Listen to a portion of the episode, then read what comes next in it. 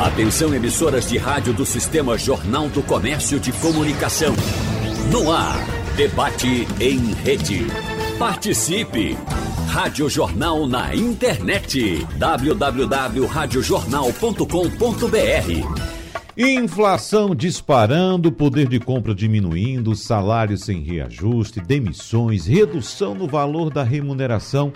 No meio da crise econômica, muita gente teve que buscar, e está tendo ainda, buscar alternativas e outras tantas ainda seguem em busca de soluções para resolver um problema que atinge grande parte da população brasileira na atualidade.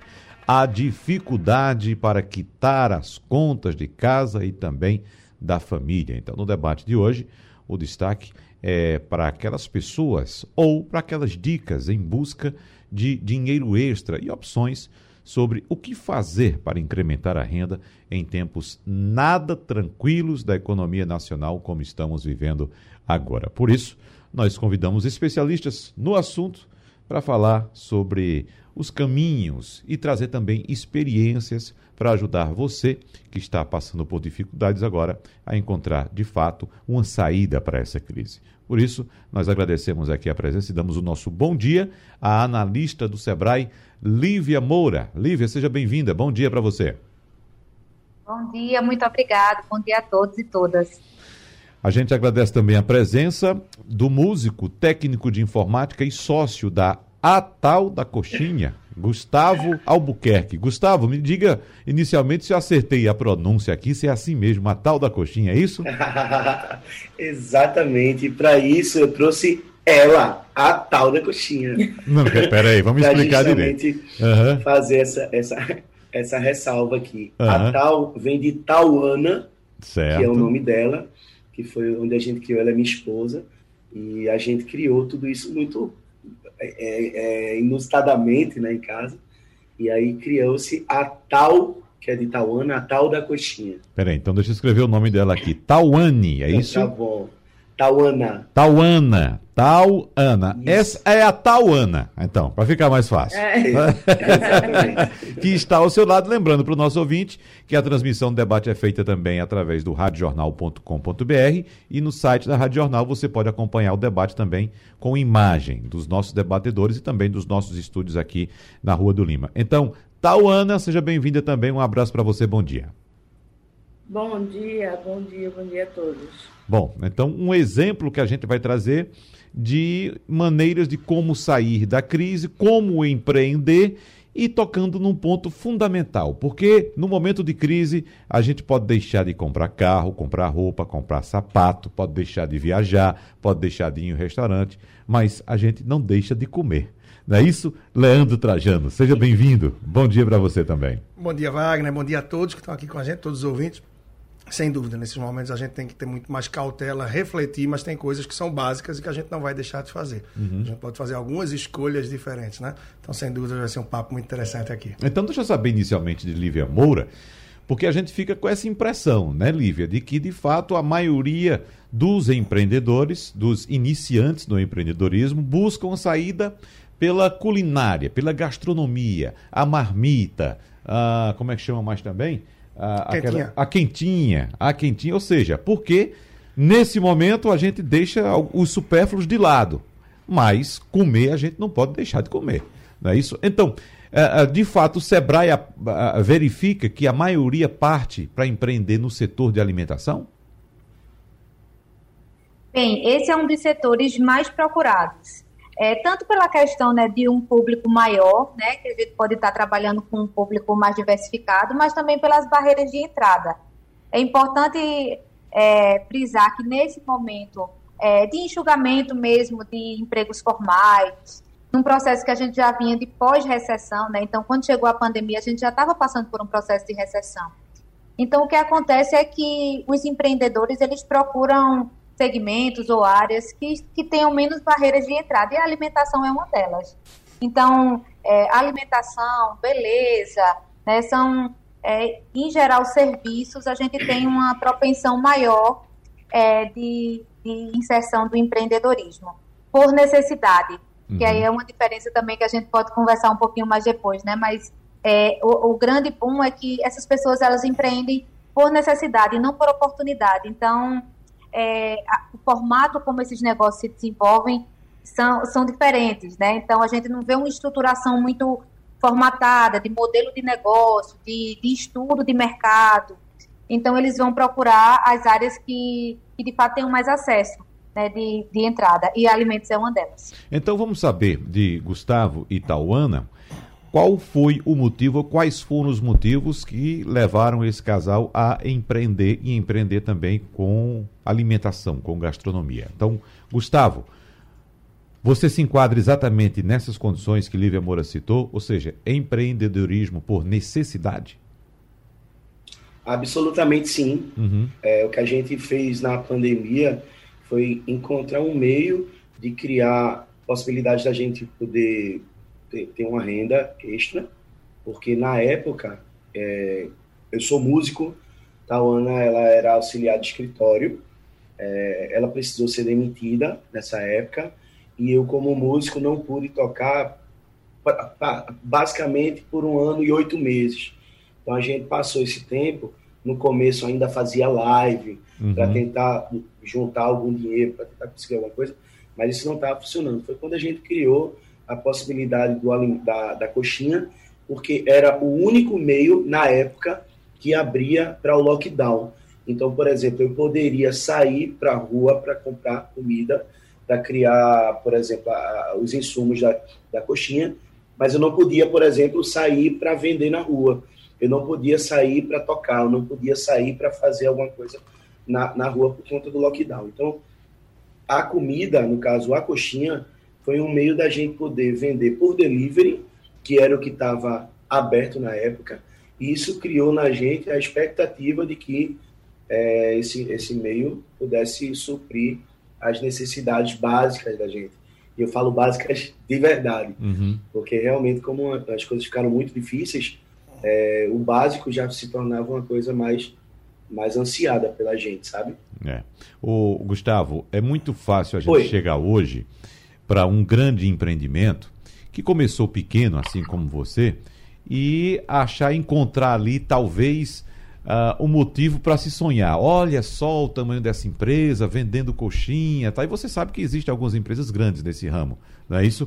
É, que, que, são de sucesso. É muito fácil chegar e observar agora o faturamento, a empresa crescendo, a quantidade de funcionários, que eu acredito e acho que vocês hão de concordar que a maior felicidade do empreendedor é quando ele chega no empreendimento dele, encontra a empresa funcionando, gerando emprego, aquela quantidade de trabalhadores ali, de funcionários. Isso é a maior felicidade que ele percebe que o negócio está dando certo, não é isso?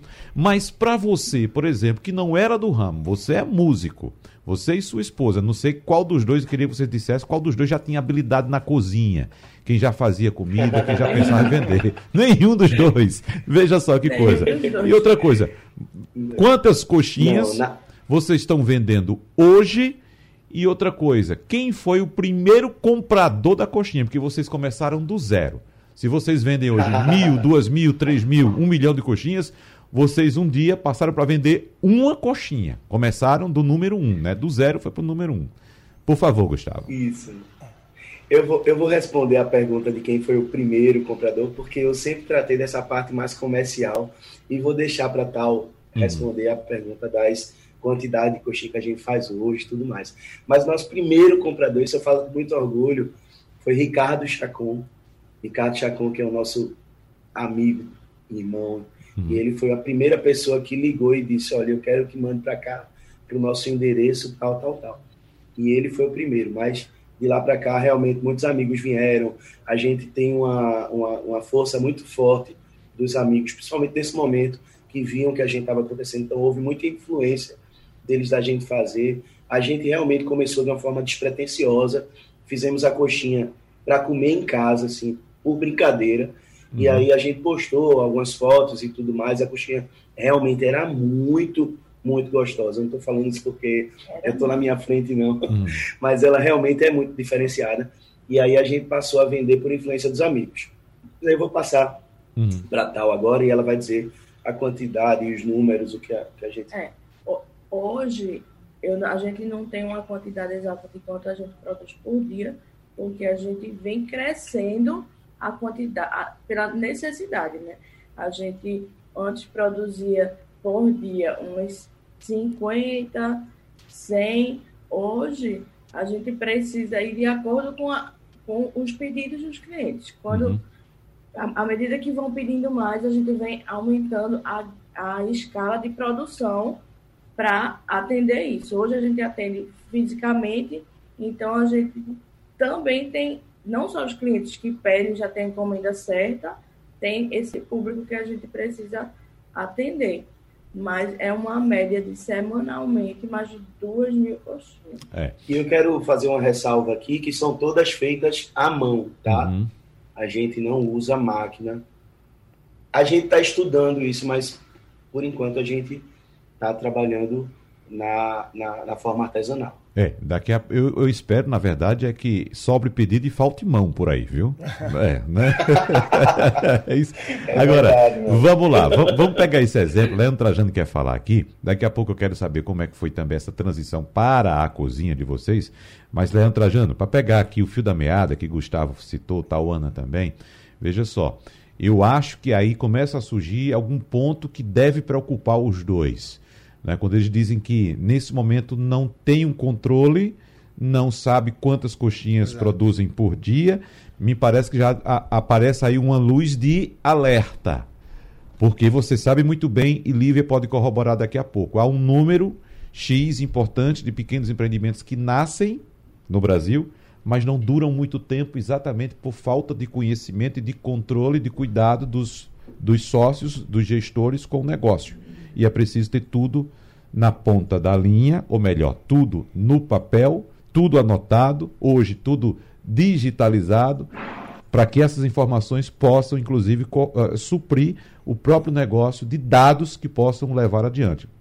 Por favor. Exato, sem, sem dúvida. Esse controle, mesmo quando é um pequeno negócio, porque tem gente uhum. que fala: ah, não, mas eu tenho um pequeno negócio, eu não preciso dominar tantos números, eu não gosto de números. Olha, é fundamental entender. Então, saber a sua produção diária, ou seja, a produção e a demanda. Até que ponto será que essa linha vai esticar demais e que talvez seja necessário eu passar a ter essa máquina que vai acelerar mais a produção, ou se a máquina for me comprometer muito, porque eu vou ter que fazer um financiamento, um empréstimo e não quero ir para isso, será que eu não vou precisar de mais duas mãos por lá?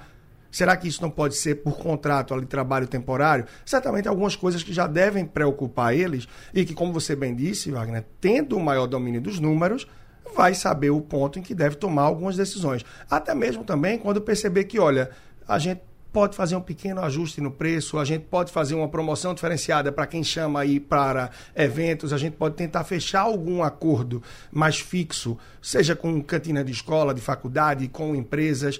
Então tem várias possibilidades para que se tente correr atrás e pouco a pouco alavancando o negócio. Afinal, muito bom que a Lívia falou, uhum. se começa por necessidade mas muita gente, mesmo tendo oportunidade de voltar para o mercado, percebe que não, não é necessário. O meu negócio, apesar de ter começado por uma necessidade, é uma bela oportunidade da gente ter mais flexibilidade, independência e de empreender e seguir em frente. Então, tem vários pontos aí que são interessantes. E eu acho que a Lívia vai falar mais sobre isso, mas parece que a Feira do Empreendedor do Sebrae está na área aí uhum. e costuma ajudar com muita coisa do tipo. Então, deixa eu aproveitar também o embalo, já colocar para a Lívia, você fique à vontade, Lívia, para já elencar ou apontar algumas possíveis escorregadas que, por exemplo, esse exemplo de Gustavo e de Tauana nos traz aqui, né, para orientar tanto a, a, esse casal quanto a outras pessoas que estão nos escutando agora, porque é, é, é natural que no momento de, de euforia, no início do negócio, o empreendedor tome algumas atitudes, como por exemplo, ah, vou aumentar vou contratar mais, vou ampliar a loja. Às vezes, sem, tá esse, sem ter esses dados, ele percebe, ele, ele pode ser, digamos, iludido por esse movimento e dar um passo que não era o adequado para aquele momento. E aí depois vem os problemas. Por favor, Lívia.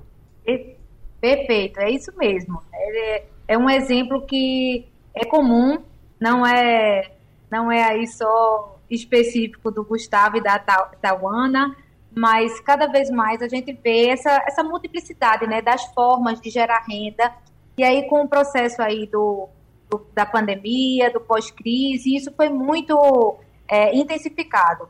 O que é que acontece? A gente percebe um, uma, uma necessidade e aí vai em busca, eu acho que a gente tem essa veia empreendedora, é, que é um perfil interessante do brasileiro, e aí é, vimos que deu certo, que a gente está começando a monetizar, ter venda, mas aí o que é que acontece? Quando você passa a não ter essa noção de precificação, de qual é o custo de fato do que você está do que você está trabalhando, se o seu valor de venda é adequado, se de repente você aumenta a produção, mas você aumenta com um preço que não está não tá sendo suficiente para os seus custos. Né? E aí começa a misturar também aí o, o que é que você vai tirar para o negócio, para a venda, para a, a, organização do negócio e as suas, as suas contas mensais né, de, de, de casa. Então, essas são algumas das, das situações né, de, de misturar aí dinheiro do que é você, você precisa investir no negócio, dinheiro que você precisa para se manter, é, que é um, é um erro comum. Outro uhum. é você uhum. não precificar bem e de repente também não está trabalhando com a estratégia adequada, porque é, é, foi falado aí também agora é, é, que é interessante você ver qual é, qual é a estratégia de vendas que é mais adequada para o seu negócio. A gente percebeu que com, com o lockdown e todo esse período, os aplicativos de transporte, de delivery, foi, foi uma crescente.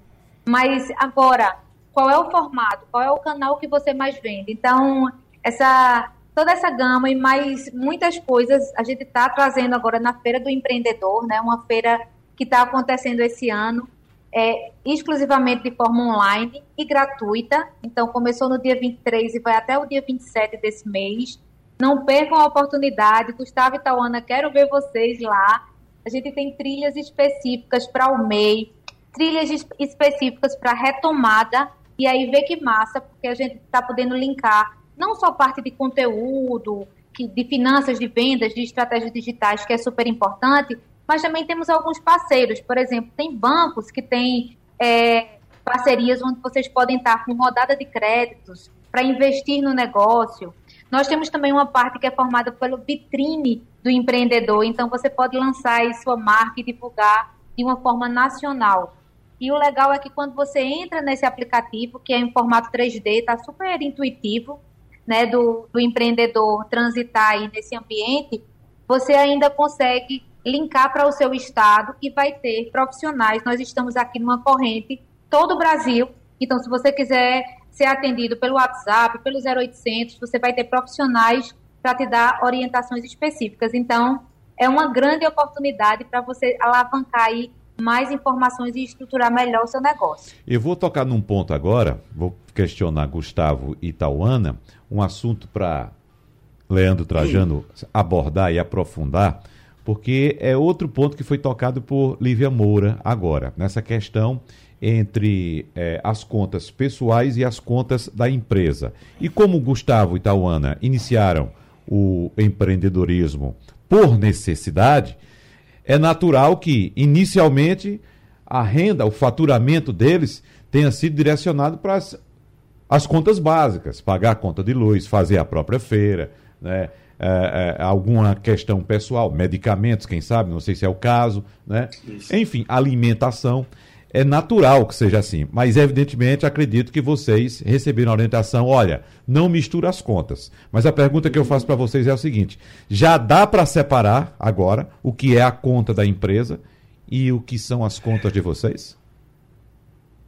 Ah, meu amigo, esse é o grande monstro da gente. Uhum.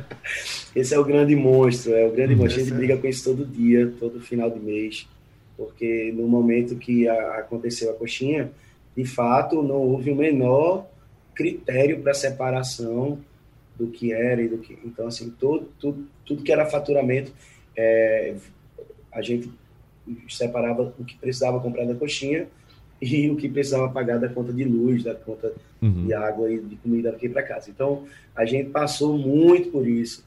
Inclusive, a gente teve é, consultoria do pessoal do Sebrae, é, justamente para que isso não acontecesse. Não só do Sebrae, mas hoje você tem vários meios de comunicação que te ensinam, que te ajudam, que te orientam para dizer, ó, oh, não faz isso, não faz isso. Tá?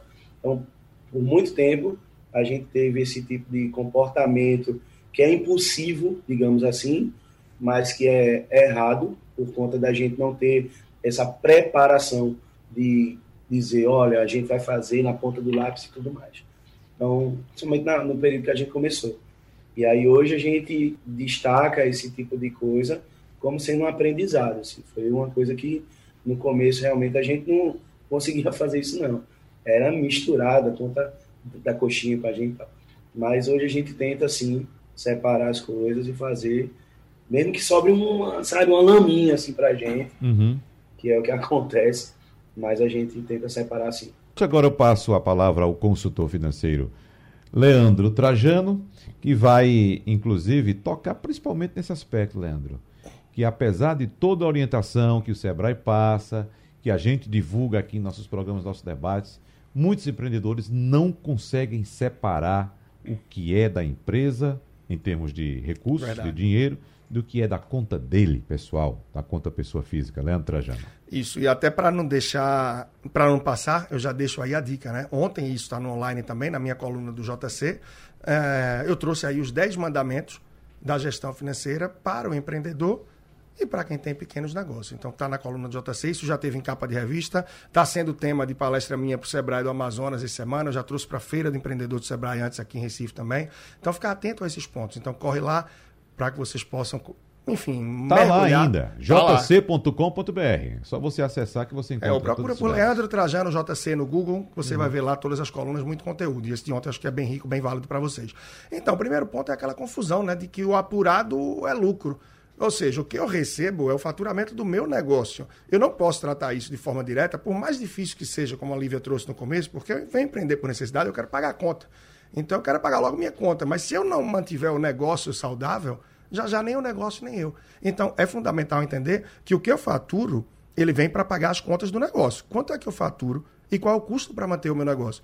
Então, o meu faturamento menos as despesas do negócio é esse lucro bruto que eu tenho aí. Né? Claro, isso vai ver imposto, vamos fazer um cálculo por cima de quem vai começando. O fundamental é o quê? É perceber que é importante, gente, fazer uma reserva, né? um capital de giro para o um negócio. A Lívia vai ter os dados, mas até onde eu sei estava em torno de 40%, como a gente falou aqui no intervalo, a mortalidade das empresas por razões financeiras e muitas delas devido à falta de capital de giro. Então, se houver um novo fechamento, um problema entre vocês que atrapalhe na produção, se vocês não tiverem um capital de giro, vão ter impacto no negócio e, consequentemente, na família. Por isso, tentar sempre fazer uma reserva, mesmo que de pouco a pouco, para o negócio. E separar as contas, uma das alternativas, mesmo quando o pequeno empreendedor não tem uma conta PJ, é ter uma conta pessoa física, mesmo que no banco digital, onde movimente tudo do negócio naquela conta separada para que tente começar a separar as despesas. Tem um controle à parte, seja no Excel, seja no bloco de papel, numa agenda. Quanto é que a gente comprou de material? Vai no supermercado, parte é para a coxinha. Então bota no carrinho da coxinha, ou separa de uma forma, vê quanto é o custo da casa. Já já a pessoa não sabe quem é que está podre no negócio. Né? É uhum. o dono da empresa ou é a empresa, né? Uhum. Então a empresa está gastando muito ou o dono gasta mais do que ela dá. Então ter esses cuidados é essencial para que vá avançando da melhor forma. Agora, uh é, Leandro, qual a melhor forma de fazer isso para um iniciante? Você citou muito bem a conta digital, que é importante que ele abra uma conta, mesmo que seja digital, para isso. a empresa, uma conta pessoa jurídica, se ele é MEI, se ele é microempresário, mas abra uma conta e abra uma conta também pessoa física e separar. Agora, em qual proporção ele pode, por exemplo, digamos, ou em que período ele pode fazer o prolabore dele? Eu vou tirar X% do faturamento Ótimo. da empresa para pagar minhas contas. Qual seria essa proporção? Ou não existe essa regra fixa? Olha, tem duas formas. Primeiro, você tem que ver qual é a saúde da empresa para chegar ao ponto do quanto ela pode te pagar. E percebendo um pouco também qual é a demanda de vocês, pessoa física, para que perceba se o que a empresa pode pagar, ou seja, o resultado de receita menos despesas da empresa e um capitalzinho de giro, se esse valor consegue pagar as suas contas ou não. Agora, a gente não pode pensar em sempre a empresa dar o que o sócio precisa. O sócio precisa também, né, o dono da empresa, ele precisa se organizar, enxugar despesas, reduzir custos, de forma que ele não sugue tanto da empresa. Ou a longevidade desse negócio vai ser muito curta. Qualquer oportunidade de trabalho que aparecer, a pessoa vai terminar correndo para ela e uhum. frustrada porque empreender não dá certo. E muita gente corre disso, Wagner e todos os ouvintes, porque diz que ah, não me dou bem com o número. A gente está falando das quatro operações básicas: é somar, subtrair, dividir, multiplicar. Então começa entendendo quanto demanda os custos do negócio, não é? E quanto você vai até para equiparar o preço também. Tem gente que termina vendendo algo que não se paga. Então, encontrando esses pontos de equilíbrio é essencial. E, claro, ações comerciais, como a gente falou antes. Como é que eu posso correr para alavancar mais vendas? Como é que eu posso divulgar? O que é que eu posso incrementar aí nesse sentido também? E é amplo, né? contas? É, é muito amplo. Eu vou tocar em outro ponto agora importante para quem é microempreendedor, quem começou a trabalhar em casa, como por exemplo Gustavo e Tauana. As contas que eu estou chamando agora, não sei se o termo adequado é esse, Leandro, por favor, se eu estiver equivocado, me corrija. As contas inseparáveis. Por exemplo, eles começaram a trabalhar em casa. Então, a conta de luz é da casa deles. O gás. Né? Eles começaram a utilizar o gás. Então a conta de luz, se ele, é, se ele acende uma luz, se ele liga um ar-condicionado, liga a TV, tá tudo junto ali, Sim. com a conta de luz da empresa também. O gás que eles utilizam para fazer a coxinha é o gás que eles utilizam para fazer o feijão deles também. Perfeito. E aí, como separar essas contas? Bem interessante. É partir para um rateio. Se eles já uhum. tinham uma noção de como era o consumo anterior a essa fase que eles têm um negócio que estão produzindo em casa, então qual era o consumo? Era de um botijão, eram dois botijões de gás por mês, e agora passou a ser quatro, ou passou a ser meio a mais. Quanto é o custo desse meio? Esse meio eu tenho que incluir. Uhum. A minha conta de energia também oscilou por isso, eu tenho que incluir. Ou seja, é, você pode perceber o que é que incrementou para que você inclua esse valor nos seus custos, ou você pode ver uma forma de ratear isso. Olha, 30% do tempo que eu uso mais ou menos aqui o gás é com esse objetivo. E a feira sempre procurar fazer separada, sobretudo no caso Gustavo, do Gustavo, da Tauana, tá? Porque é uma forma que tem. Você passa em separado, por mais que esteja no mesmo carrinho, ou bota uma cestinha dentro do carrinho, leva dois carrinhos, mas separar as despesas é essencial. Inclusive no pagamento na hora do caixa. Vou pagar o que é de casa, vou pagar o que é da empresa tem que tratar de formas diferentes. Uhum. Hoje, quando está empreendendo, senão assim, nunca vão chegar a um equilíbrio de perceber quanto é que a gente pode tirar da empresa para a gente. E o mais comum para a maioria das pessoas começar a empreender, seja por necessidade ou até por oportunidade, é essa mistura das contas. Por isso é tão importante. É ter o MEI, atende a necessidade, atende. Vamos abrir uma continha separada, mas operar de forma que dê uma percepção diferente. Quando está tudo ali turvo, é complicado a gente perceber, sobretudo na receita, a questão que eu, pela questão que eu trouxe, de que o apurado é lucro, e aí vem para pagar tudo e fica um desequilíbrio, uma visão muito bloqueada das coisas. Olivia, dentre as armadilhas que a gente citou agora há pouco, nós temos, evidentemente, essa possibilidade de confusão né, sobre o que é faturamento e o que é lucro, e tem também aquele que começa a se encantar com o negócio, né? Estou pagando agora a conta de luz em dia, estou pagando o, a mensalidade do colégio do meu filho em dia, tudo em ordem, já comprei até uma farda nova, um livro que meu filho estava precisando, daqui a pouco a coisa fica tão boa, que o cara já pensa, vou comprar um carro agora. Né? Então tem muitas dessas, muitas dessas armadilhas. Agora, o que é que você acrescenta mais, Lívia, em relação a isso já foi colocado por Leandro Trajano? Seu microfone, por... ah, de, certo, voltou agora. Ok, pode ir, por favor. Muitos insights na fala de Leandro, né? E, e por isso que é tão importante. É, a gente começa um negócio e aí, na maioria das vezes, que é um ponto inicial, é, é num formato totalmente informal, eu não tenho constituição de, de empresa, né, nem o MEI, é, que, é um, que é uma fonte onde você já pode ter um nível melhor de estruturação. Eu acho que quem é MEI, o portal do empreendedor também dá muitos insights. E aí lembrar que é o portal do empreendedor.gov.br, porque tem alguns que, que tem um nome parecido, mas que acaba cobrando taxas indevidas, mas é, esse meio do portal do empreendedor, eu acho que lá ele já tem uma, uma tabela de custos. Acho que dessa essa fala de Leandra é muito importante de você identificar qual é o custo do meu negócio. E aí, quando a gente profissionaliza um pouco mais, a gente consegue identificar, tá, desse custo, é, quanto é que eu utilizo para fazer a, a, minha coxinha, por exemplo, aí do, do Gustavo e da Tawana? Qual é o meu preço de custo para fazer esse material? Eu tenho uma ficha técnica que é quando a gente trabalha com uma ficha onde eu tenho exatamente qual é a quantidade, porque aí não vai ser um quilo hoje para fazer 100 coxinhas e amanhã dois quilos, eu tenho uma métrica. Então vocês percebam que o que começou ali de uma necessidade, para ter continuidade, precisa ter uma padronização. Inclusive para você ter padronização de qualidade, enfim. Então é importante a gente prestar atenção nessas situações, que é, quando a gente começa de fato a ao negócio, ver que o negócio está resultado, ver que o meu produto, a gente, a gente costuma dizer que é quando você validou que o mercado aceitou o seu produto. Então, ah, eu vou fazer aqui informal, como o Gustavo falou, e, e algumas pessoas gostaram, viram que a coxinha tinha um, um, um gosto diferenciado, então validei. Né? O meu produto é bom, o mercado aceita. Tá. Então, como é que eu vou estruturar essa formatação para que aí de fato eu não entenda que a margarina que eu vou comprar para minha casa, ela também vai ser usada na coxinha. Então, tem essa diferenciação de você trabalhar a ficha técnica e aí é, vem uma pergunta também que às vezes o empreendedor e a empreendedora ficam bem receosos. Ah, nossa, eu pensei que era muito fácil empreender e tem muitas coisas que eu preciso analisar. Eu preciso entender de finanças, eu preciso saber um pouco de contabilidade, de estratégia de vendas. Agora, mais do que tudo, de marketing digital.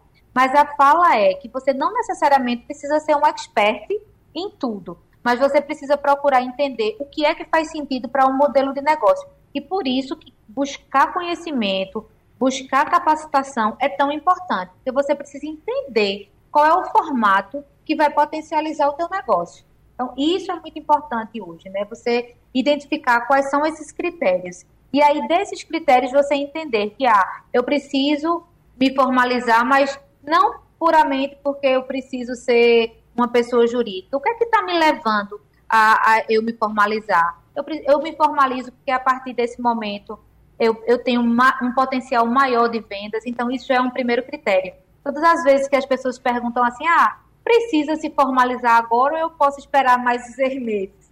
Eu digo, vai da tua experiência com o teu negócio. Mas o que é que favorece a formalização? Você ter mais potencial de venda, principalmente hoje com formato digital, né, na forma de aplicativos e delivery, enfim. Você precisa ter nota fiscal, você, você precisa para ter uma estratégia de venda de forma mais escalável, onde você venda para padaria, onde você encontre outros parceiros, a grande maioria deles vai pedir uma nota fiscal, por exemplo. Né? E aí o MEI te dá essa oportunidade. Então, não tem receita de é, o negócio só funciona se começar nesse ponto A e terminar nesse ponto B, mas é importante que você entenda qual é o público que você está atendendo, quais são os canais que você vai utilizar e qual é o custo dessa sua operação. Porque senão, como é, o colega falou, você vai estar tá comprando aí sua Hilux e vai ver uhum. que em um mês o seu negócio vai deixar de existir, porque você não tinha esse poder de venda, de compra no momento.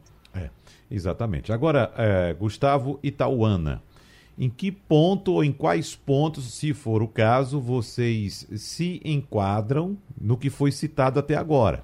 Né? Vou deixar aqui aberto para que vocês façam perguntas. Né?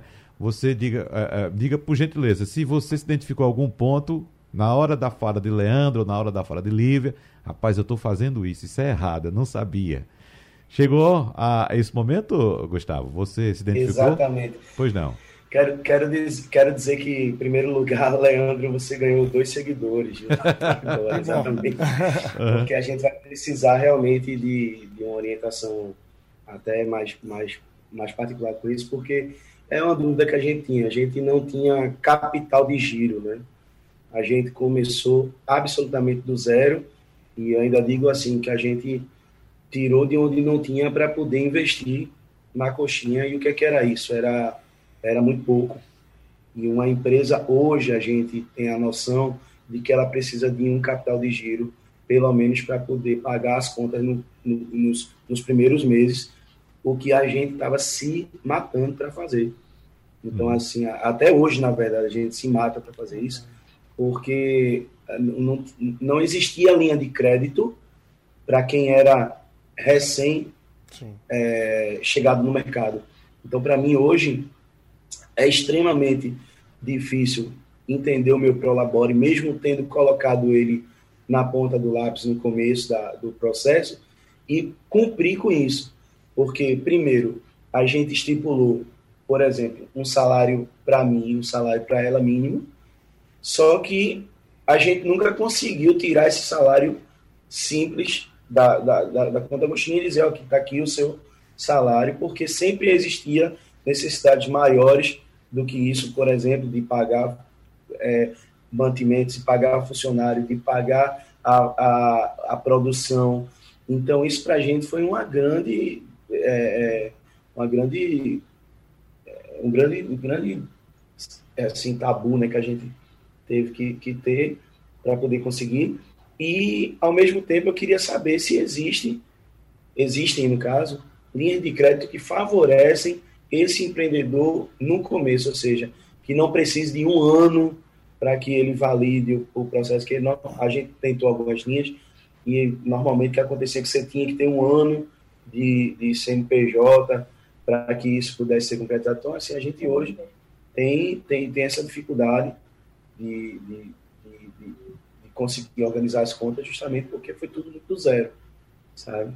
É, então, aí eu queria saber de Leandro se existe essa, esse tipo de, de crédito para microempreendedor e se isso daí é algo, algo certo mesmo assim, da gente fazer ou se a gente tem que começar o primeiro ano realmente comendo pão com diamante. Antes, antes de Leandro responder, eu já vi que Lívia também levantou ali. Só, só para enfatizar, Lívia, vou passar inclusive primeiro para você, que eu acho que você está com a resposta na ponta da língua. Mas só para enfatizar, o, o, Gustavo, você teve dificuldade em acesso a crédito?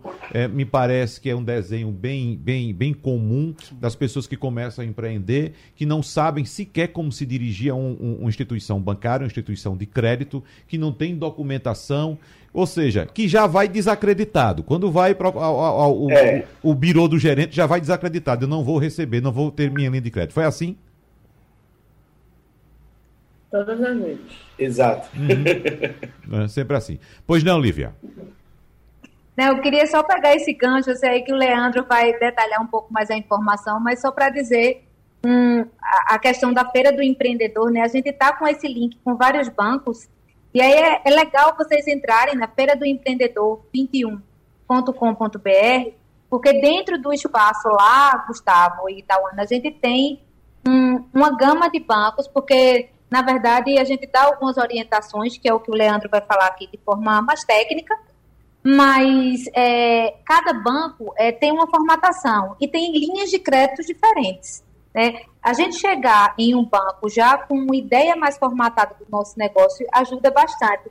Só que quando está no momento da necessidade, da abertura do nosso negócio, muitas vezes o empreendedor e a empreendedora ainda não tem isso formatado. Então dificulta até esse, o que a gente chama de pitch, né? Como é que você vai vender a sua ideia, como é que você vai vender o seu negócio. Então, dentro da Feira do Empreendedor, está acontecendo agora, até dia 27, rodadas de crédito, tanto para quem está iniciando, como para quem está nesse processo de retomada. Então, não deixem de participar, porque são bancos é, de, de todo o Brasil e que você vai poder mensurar, inclusive, ah, esse banco ele tem uma, uma linha de crédito específica para MEI, esse banco ele tem uma linha de crédito que para alimentos vai, vai ser mais direcionado. E aí, pós essa, essa rodada de crédito, você pode estar tá falando com um analista financeiro do Sebrae específico do seu estado, que aí você você linka aí a tua necessidade. E aí é uma oportunidade de você ver mais situações que possibilitem você te ajudar aí nesse caminho. Tá Mas, por favor, Leandro. Claro, muito bom. É, essa Feira do Empreendedor do Sebrae é fantástico, tá? Então, assim, eu acho que é um, negócio anjo que chega e que eu tenho prazer, assim, sempre que participo dos eventos, não só da Feira do Empreendedor, mas do Sebrae, porque são excelentes para esse tipo de empreendedor em vários perfis. Então, algo até que eu trago, que eu acho que não, não deve ser a maior preocupação de vocês no momento, mas também não devem deixar de lado, Gustavo, Tauana, é em relação a essa ansiedade que a gente fica. Poxa, eu não estou pagando meu Prolabore ainda, ah, eu não estou fazendo isso certo, não estou fazendo aquilo certo desde o começo, a Lívia disse, é, começar a empreender por necessidade traz muito disso. E o que é a realidade do empreendedor?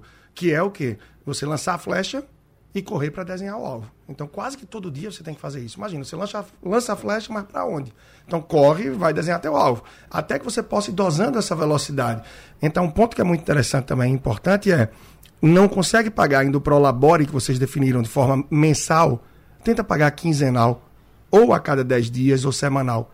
Pode até não, faz, não fazer sentido, mas se você não tem fluxo de caixa para tirar o que se comprometeu a pagar um e a outro para o mês todo, vai tirando pouco a pouco, até porque as vendas de vocês são também pouco a pouco. Agora, tentem se comprometer a retirar apenas o valor que vocês estabeleceram para vocês e adequar o padrão de vida de vocês, pessoas físicas, né, casal, enfim, dentro dessa realidade que está proposta para vocês. Caso contrário, vai ser uma eterna corrida atrás do rabo.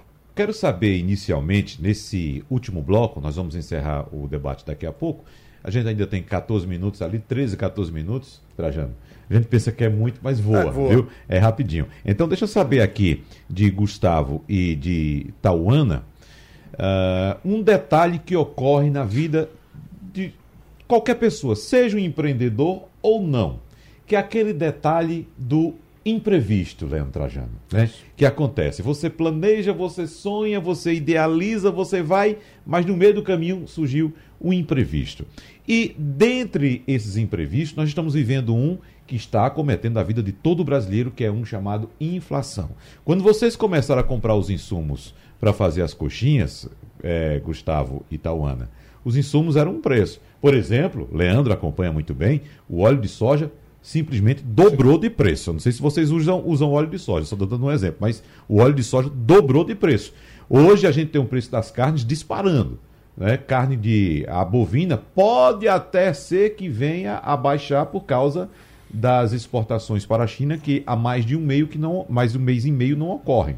Mas aí, quando, como todo mundo correu para o frango, por causa do preço da carne bovina, o preço do frango também é. subiu, né? E a gente sabe que o frango é um insumo importante para a coxinha. Tem a coxinha de frango. E nem sempre é fácil repassar né? para o cliente, né, Wagner? E, exatamente. Esse é o desafio. Então, dos imprevistos, Gustavo e Tauana, que surgiram nesse período, qual foi aquele que, ou quais foram aqueles que mais te incomodaram, que mais te aperrearam, que mais aperreou vocês aí durante esse, esse trajeto?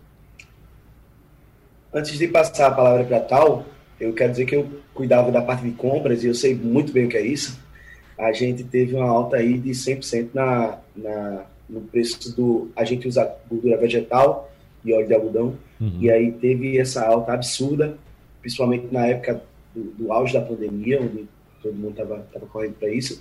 E aí a gente sabia que o frango, por exemplo, a gente chegou a comprar ele a 8, 9 reais o quilo, hoje ele custa 18. Então, tudo isso foi, foi, foi preciso ser alterado nos valores e a gente realmente repassava isso para o cliente final. Não tinha como a gente segurar os preços e, e enquanto as coisas estavam aumentando. Isso, obviamente, tinha uma repercussão na conta final, porque a gente tinha uma baixa das pessoas que compravam antes e não compravam mais, seja por valor, seja então assim a gente teve esse, essa sim a dificuldade. Mas eu vou passar para tal que ela vai poder falar melhor sobre essa. Não, é, eu hum. acho que do, um dos imprevistos, eu acho que o que a gente mais sentiu foi a energia, né? Uhum. A energia quando subiu foi o que mais gritou, assim, no, na ponta do lápis mesmo. Porque é, a gente, quando fez a precificação, fez toda a tabela, a gente tinha uma, uma, uma margem para essa subida do preço do frango, para essa subida dos insumos. Mas quando vem a energia, que ela nem ela não baixa, ela só faz aumentar, né? A energia ela só aumenta, aumenta. Então isso acho que foi o que mais impactou no, na, no final, na conta final. É. E aí vem aquela dificuldade de tentar explicar ao cliente aquele aumento que você tem que repassar para o produto final. Né? Eu não sei se foi o caso, mas certamente é, é, vem aquelas, aquela, aquela brincadeira ou até mesmo uma piadinha. Ah, quando vocês começaram, né? Tava precisando, o preço era um real, agora é dois reais, não é isso? Não sei se foi o caso. Mas naturalmente vem isso, né? E é preciso informar o cliente que de fato os, os insumos estão subindo de preço. Veja só, é, é, Leandro, citaram aqui aquilo que a gente já citou, o preço, por exemplo, de insumos como eu citei o óleo de soja, mas ela citou a gordura vegetal, que é utilizada, que simplesmente dobrou de preço. O preço do frango dobrou também. A energia elétrica, que está uma loucura. Mas vamos para a rua, é, Leandro Trajano, porque nós tivemos uma corrida muito grande em direção, por exemplo, ao Uber. É, e, e, muitos motoristas também se formalizaram né, para trabalhar Isso. com o Uber, até porque poderiam, a partir dali, é, conseguir vantagens né, em algumas negociações, inclusive na aquisição do veículo. Muitos compraram o carro achando que aquilo seria definitivo, e a gente está vendo agora um arrefecimento total nessa atividade, porque a gasolina simplesmente não precisa nem falar. O que a gente sabe da gasolina, como é que está aí. Essa semana está previsto aumentar de novo. Aumentar de novo. E aí? O que fazer numa situação dessas, hein, Leandro? É, é desafiador, porque muitas vezes a gente termina apostando todas as fichas num só lugar.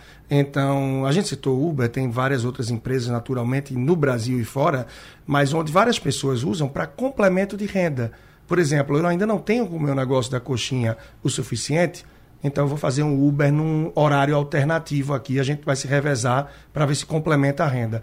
Ah, mas eu não tenho carro, Leandro. Olha, eu já vi gente que pegava o carro do amigo emprestado no horário que ele não dirigia, dividia o valor da corrida, fazia alguma coisa.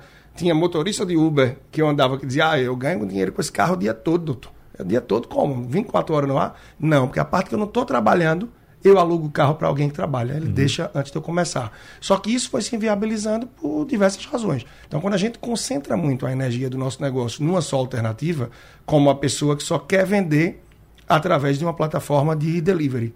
E se essa plataforma parar? Então, a gente diversificar um pouco as alternativas também, as nossas apostas, os nossos caminhos, facilita muito isso. Ah, mas eu tô no Instagram, eu tô no Facebook. Ok, ele caiu recentemente. Naquele dia você para de vender por uma questão que não é sua. Então a gente tem que diminuir um pouco o risco, procurando formas alternativas para que a gente não concentre em apenas um meio. E isso é ter muito cuidado também. Bom, o tema é amplo, né? Eu vou passar de volta para você aí, Wagner. É bem interessante tudo que a gente está falando aqui, sim, é fantástico. Vamos ouvir Lívia, porque agora o assunto são os imprevistos, Lívia, que estamos citando aqui. Qual a orientação do Sebrae? Seu microfone, por favor. Ah, desculpa. Bem, pois é, eu também estava vendo essa questão de que, assim como as estratégias de venda, né, concordo totalmente com o Leandro, de de diversificar, né? A gente precisa ter mais de um plano para que a gente não, não, não fique dependente de um canal apenas, mas também de algumas alternativas de diminuição de custos. E aí a gente entendendo do nosso negócio facilita. Por exemplo, né, tem, uma, tem um restaurante que já tinha um já tem um formato físico e agora com, após a pandemia eles reestruturaram o horário de atendimento deles. Então, por exemplo, eles entenderam que no horário da tarde não era interessante ter a operação aberta.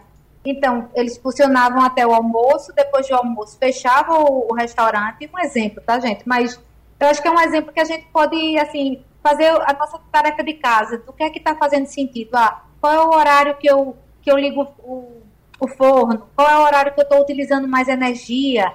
Essas essa, essas estratégias também de diminuição de custo vale a pena, porque aí, nesse restaurante em específico, esse empreendedor disse que para ele era mais caro, era mais oneroso ficar o período da tarde aberto, é, sem, ter, sem ter fluxo de atendimento, do que de fato fechar a operação, diminuir custo com funcionário, diminuir custo com, com energia, com gás, enfim, e abrir no período da noite. Então, ele, ele estruturou o modelo de negócio dele para trabalhar até o almoço e aí pós-almoço fecha e reabre perto do jantar, porque era o maior fluxo de funcionamento.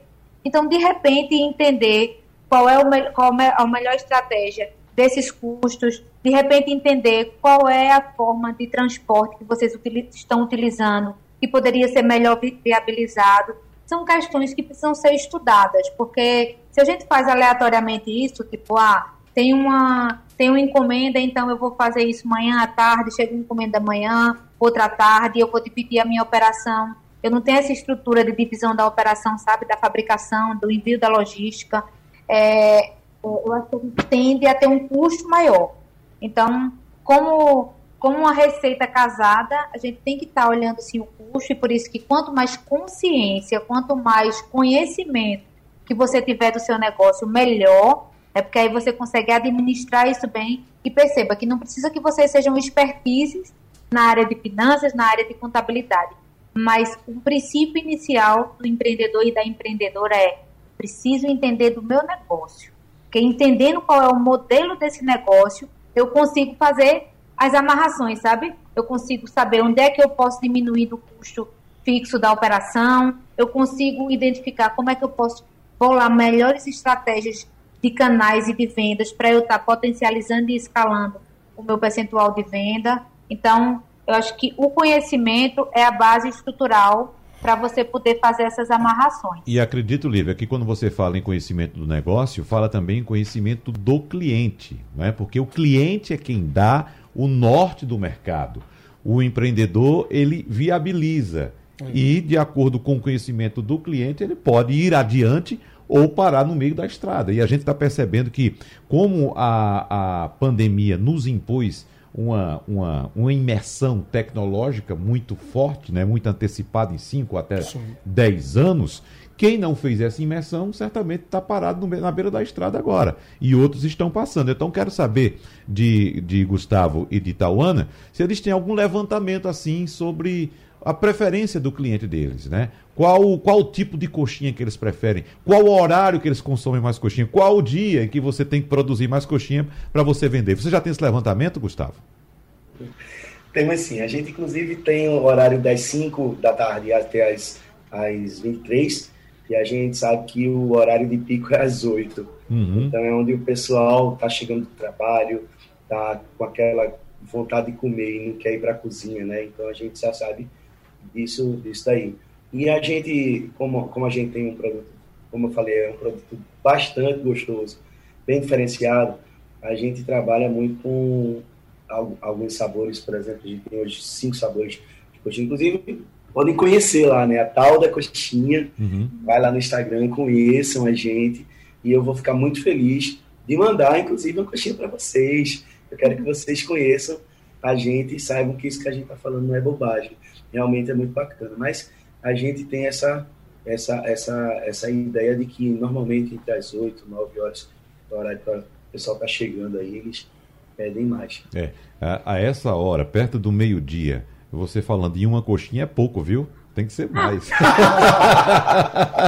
Leandro, para finalizar, alguma Deixou dica mais? todo mundo com água na boca. É, exatamente. Leandro. É, tava na expectativa aqui de provar já do estúdio, viu? É. Pois é, mas direto aí para vocês e outras pessoas. Vou ligar pro motoboy agora.